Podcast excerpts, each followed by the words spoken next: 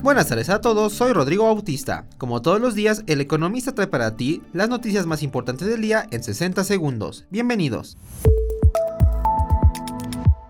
En primer plano, el Instituto Mexicano para la Competitividad destacó que las reformas presentadas por el presidente Andrés Manuel López Obrador no solo son ambiciosas, sino que de aprobarse demandarán cambios profundos. Finanzas. El INEGI se dijo atento al proceso legislativo que ocurra tras la presentación de las 20 iniciativas del presidente Andrés Manuel López Obrador, donde en una de ellas propone que el Conmeval desaparezca.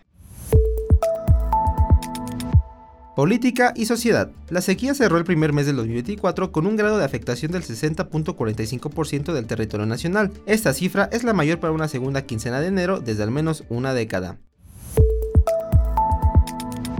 Suscríbete al Economista para mantenerte informado y no te pierdas tus 60 segundos de noticias. Hasta mañana.